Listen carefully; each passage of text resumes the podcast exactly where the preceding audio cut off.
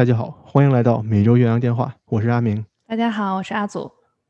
嘿，阿祖，今天咱们的嘉宾是谁啊？今天嘉宾是我的同学，也是你的老同学，阿静同学，欢迎。好的，阿静同学，欢迎。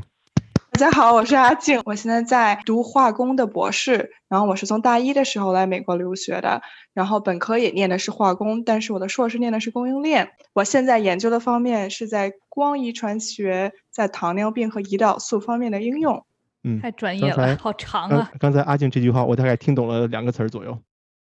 今天呢，请阿静来，主要是想和咱们一起聊一聊在美国读博士这样一个话题。啊，你看咱们上次的 Minnesota 聊的是。如何在美国做教授？那今天咱们来看一看美国博士生的生活怎么样？对，相当于一个倒叙。首先，我想问阿静一个问题哈，在我们开始前，就是你对于女博士这个称呼是怎么看待的？如果从个人角度来看，我作为女博士是对我自个人的一个肯定，因为本来女性在念博士或者做教授的比例很小。我知道我是作为一个女博士，对我的研究方面。和对整个社会会做出一些，嗯，不仅是学术成就方面的进步，而且帮助了女性认为自己可以做到去做男性也可以同时做的事情。对，说的太好了，是这样，我也同意。我觉得就是很多时候看人怎么解读这个事情。啊，阿静同学，请问你能否先介绍一下你是如何从一名大一的中国留学生一步一步读到博士的呢？嗯，我读博的原因一共有两重，一个是比较正确，呃，政治正确的原因，另外一个是比较私人的原因。从我的职业角度发展，嗯，我需我在比如说想在药企去工作，我需要啊一个博士的学历才可以去做我想做的事情。如果只是有本科或者是硕士的经验，发展会比较局限。而且从另外呃，要就是嗯跟。Life sciences 生命科学的创业创投来说，都是大部分都需要博士经呃经验和经历的。第二个原因的话，啊，是我在我大学是在纽约上郡读的，我想挪到波士顿是一个比较开放的地区。然后我同时在大学毕业的时候和不硕士毕业的时候，没有找到一个特别心仪的工作，可以让我有职业发展，我就想就是读读看怎么样。但是呢，我个人觉得这是一个让我比较后悔的一个理由。读博是应该一个让一个人就完全准备好的一个过程，而不是一个抱着读读看或者试试看的心态就可以坚持下来的学历。那你在美国读博士这个期间，你每天的日常生活都是什么样的？是不是充斥着做实验、读 paper？嗯，这个具体要看读博的具体方向。比如说我做的是 STEM 方向。嗯，具体我做的是生物方面的实验，所以说大部分时间我会在实验室来干活养细胞啊，剩下的时间呢做嗯一些分析，或者是带带新人，还有读文献。但是具体的过程来说呢，是我比如说我去做实验，然后我没有做出来，然后我去试图去改进，重新做这个实验。有空的话，我会写写论文。我们大概每周会有学生组会，比如说。我的老板就是我的 advisor，会跟我单独靠呃开会去讨一讨论，嗯，实验的进度。然后其他的时候呢，在我不做实验的时候，或者跟就是学术相相关的时候，我会去做一些组织性的工作，比如说学生会工作，还有系里的志愿者或者是其他的组织活呃组织的活动。嗯，那听起来还挺忙，但是也很丰富多彩，并没有很单调，对吧？我觉得单调是。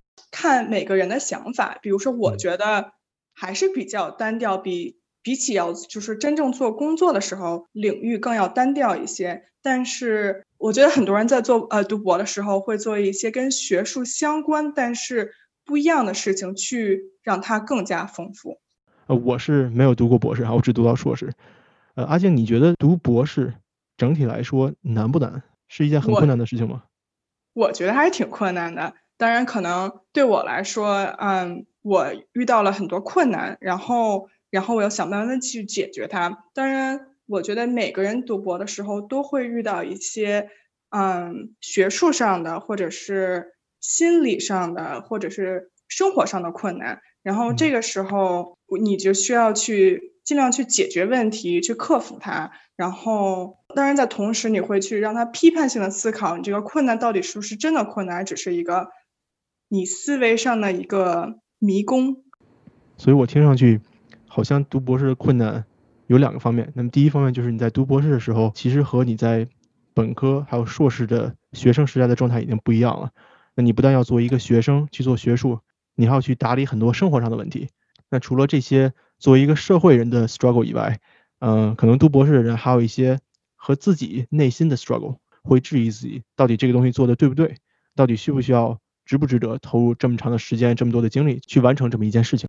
对的，我同意你说的想法，但是我就想同事说的话，就是作为一个社会人，他的压力其实可能和工作的人是类似的。但是我觉得博士可能花更多的时间去思考我做的事情的意义，因为对我来说，听上去就是对于博士生来说，就是这种人为节点比较少，对对吧？所以可能我我的理解就是说，你自己要给自己一些短期目标，给自己一些小的节点，这样会你有一种啊，我又上了一个小台阶，我又达成了一个成就这么一种感觉。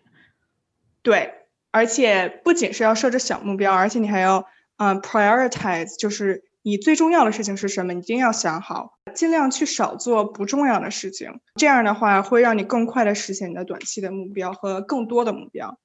如果一个人想要读博，我感觉他需要非常强的这种嗯自我管理啊、时间管理，还有这种自制力在，就是需要一个自我驱动。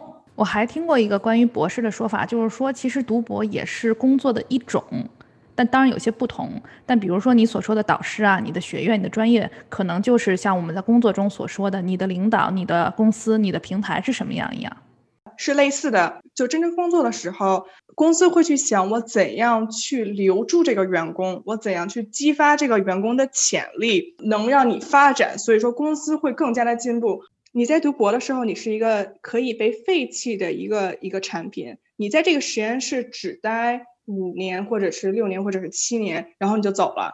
然后每个导师的话，对你的投资可能就是不会有工资那么高，不一定会去创造一个完美的一个工作环境，让你就是天天开心，天天愿意去继续工作，因为他们不是专业管理员。有些老师就是特别擅长让你觉得天天开心，天天继续工作。但是大部分导师因为特别忙，所以说他们就可能不是那么擅长去创造一个比较和和善的工作环境。本打工人想说，其实工作环境也非常的艰难困苦。那我想把话题再引回到咱们一开始说的这个女生读博士这个领域。阿静，我想问问你哈，你也是已经组建了家庭。我记得我在上高中的时候，在网络上有一些或者说笑话呀，或者说调侃。就关于女生读博的，往往这种刻板偏见或者刻板印象是什么呢？就是女生读博会牺牲掉一些让你来组建家庭的机会。嗯，你有这种感觉吗？或者说你觉得这是不是一个很错误的认识呢？我在念大学的时候就已经遇到我未未来或者是现在的伴侣了，所以说我没有就是需要去在读博的时候扩大我的社交圈，去认识我未来的伴侣。但是对没有遇到伴侣的有希望去读博士的人来说，你会发现你将来会很忙，但是你还是有机会。如果你愿意去主动去遇到未来伴侣的话，我觉得是完全是可行的。而且对于做工作的人来说的话，你的圈子相当于还是一样的。你上班然后回家，然后读博士上上班就或者去实验室回家，其实啊，遇到未来伴侣的可能性并没有什么大的差别。从组建家庭的下一步来说，比如说生孩子，读博士的时候会很忙，但是我个人知道好多读博或者是在念博后的人都会生孩子，这个的话会有一些更大的经济压力，但是这些是完全是可行的。意愿去读博士的人来说，你要考虑好什么是对你最重要的，你觉得你实现自我价值最重要还是？组建家庭更重要，有些人可能比较更喜欢一个家庭的氛围，觉得自己一直有支持或者是动力。你要决定哪一条路径对你来说是更重要。呃，另外一个想法就是女博士太聪明了，就是找到比你更聪明或者是跟你相配的人会更少。我觉得这个并不是一个问题。如果你本来就是个聪明的人的话，读不读博士并不会改变你聪不聪明的一个基础。如果读博士的过程中，你觉得你的眼光更高了，或者是你变得更加聪明了，对你来说这个是个好的事情。如果你遇到了不是很相配的人，然后因为他们而放弃你的机会，你将来可能是会后悔的。所以不要因为外界的想法去减少对你个人的发展。如果你在二十岁、三十岁的时候因为别的事情而妥协，你可能过十年、过二十年会更后悔。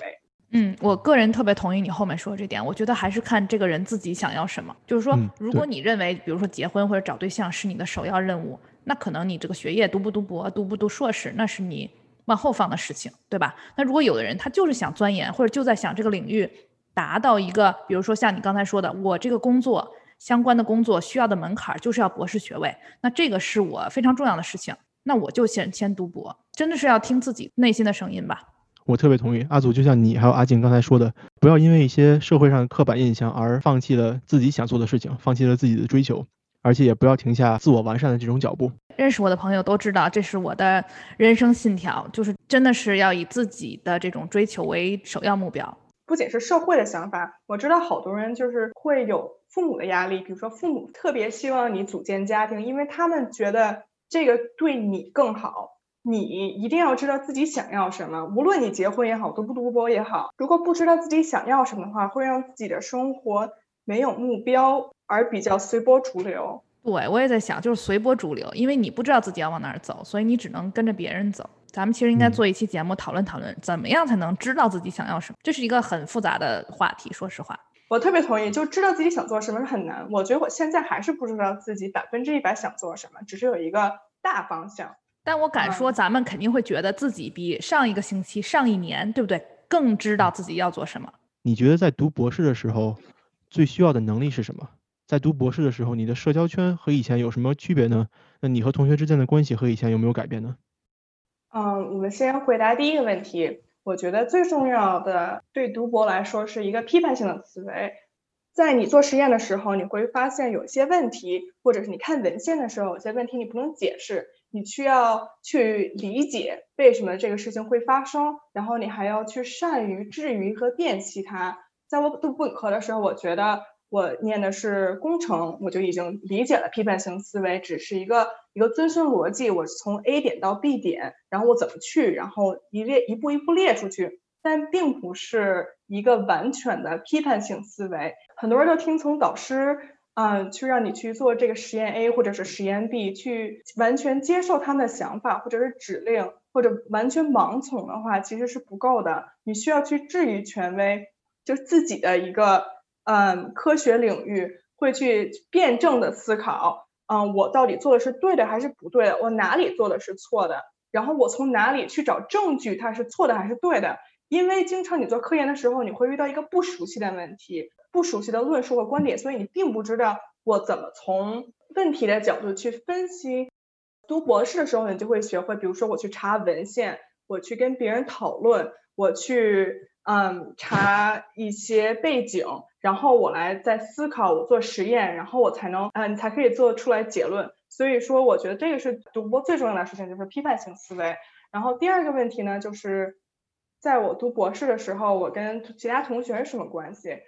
在我读博士的时候，因为我在做学生工作，我是之前我们学院的学生会会长，所以我认识了很多不同系的同学。比如说我念的是化工，然后认识了一些读哲学、读英文的同学。所以说对我来说是一个特别有意思的一个经历。而且我们系和我们院比较小，所以说我们可以有一个特别小的一个圈子，然后大家比如说周每周五的时候去 Happy Hour 之类的。但是这个并不一定是你读博的经历，比如说将来有些同学可能去一个特别大的系、特别大的院，然后人特别多，那么你的社交圈可能就是在你的实验室的同学范围之内，或者是你们光是你们系和你们院同学们可以去更加的扩展你的社交圈，去参加学院的研究生方面的社团，不仅是华人社团，或者是外校一个更大的组织，比如说我在波士顿。然后我想去参加哈佛的一个生物科技的一个社团，我也可以去参加。所以说，如果你将来想更加扩大你的社交圈和你的呃领域的话，你可以去一个比较大的一个城市去读，或者也比较一个大的校区。那阿静，我再问你最后一个问题哈，呃，我在美国的这些年呢，其实一直听到过一些社会上的声音，呃，这些声音是怎么说的呢？都在鼓励女性去投身于科学的事业。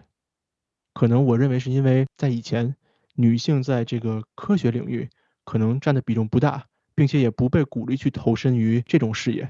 那你觉得现在你在读博士的时候，有没有感受到这样的一种潮流呢？对，这我也补充一下，因为我在高中嘛，所以我记得上一个学年的时候，我们有一个月，学校是专门带学生们一起学习，就是在科技领域哪有哪一些有杰出贡献的女性，就是把这个特别拎出来讲。但是你会发现，哎，学校怎么不搞一个活动，说我们来拎出来一个月？对吧？说一下这个科技领域的男性工作者，哪些男性的科学家没有？对，所以其实跟前面的问题有一点类似哈，就是说在这个性别方面有什么样？你是怎么看待的？高等院校来看，比如说 MIT、哈佛，它的女性教员就是没有那么多。然后在企业中，你做女性高阶领袖更少。像哪一个企业出了问题，她是女性 CEO，那么人就会说，哦，只是因为她是女性，她没有法做的最好的一个决定，因为她会有一些偏见。但是，就像你们说的好消息，比如说在美国学呃学术界还有企业界更加强调平权、多元化还有包容性。但是对我来说，我还是会遇到了一些歧视，比如说有教教授会跟我说，你读博期间不要生孩子，或者我在国内的时候人跟我说，哎，你那么漂亮，当然这不是自夸，你特别漂亮，不是像是读女博士的。如果中国人去读博士的话，他会说，哦，你是中国人，就是擅长去学术，你擅长数学，会有一些刻板的偏见。所以这个偏见永远是在的。你虽然可以去身体力行去改变别人的偏见，但是长期来说，我觉得不要花长时间去考虑别人对你的想法。在女性生长过程中，你会经历很多社会的保守的偏见。在你受到高等教育之后，你会有批判性思维。所以说，做好自己，尽量要少想别人的想法。当然，我就想说的是，我们有很多女性学者会互相互助，所以我的理解就是说，你在这个领域内，你还是受到很多支持的和理解。其实，但今天阿静的这个关键词我听懂了，就是一定要听从自己的内心，自己怎么想的，自己的这种目标是什么，这是最重要的。那今天咱们就聊到这儿吧。好，我觉得下一次我们要请阿静同学来讲一下这些学校的社交生活，比如姐妹会。我也很期待。因为我觉得，其实说实话，对于大部分人来说，真的是一个比较未知的世界。好，那今天谢谢阿静同学光临每周岳阳电话，谢谢你们邀请，我们的荣幸。那咱们下期再见了。好，下周再见，拜拜。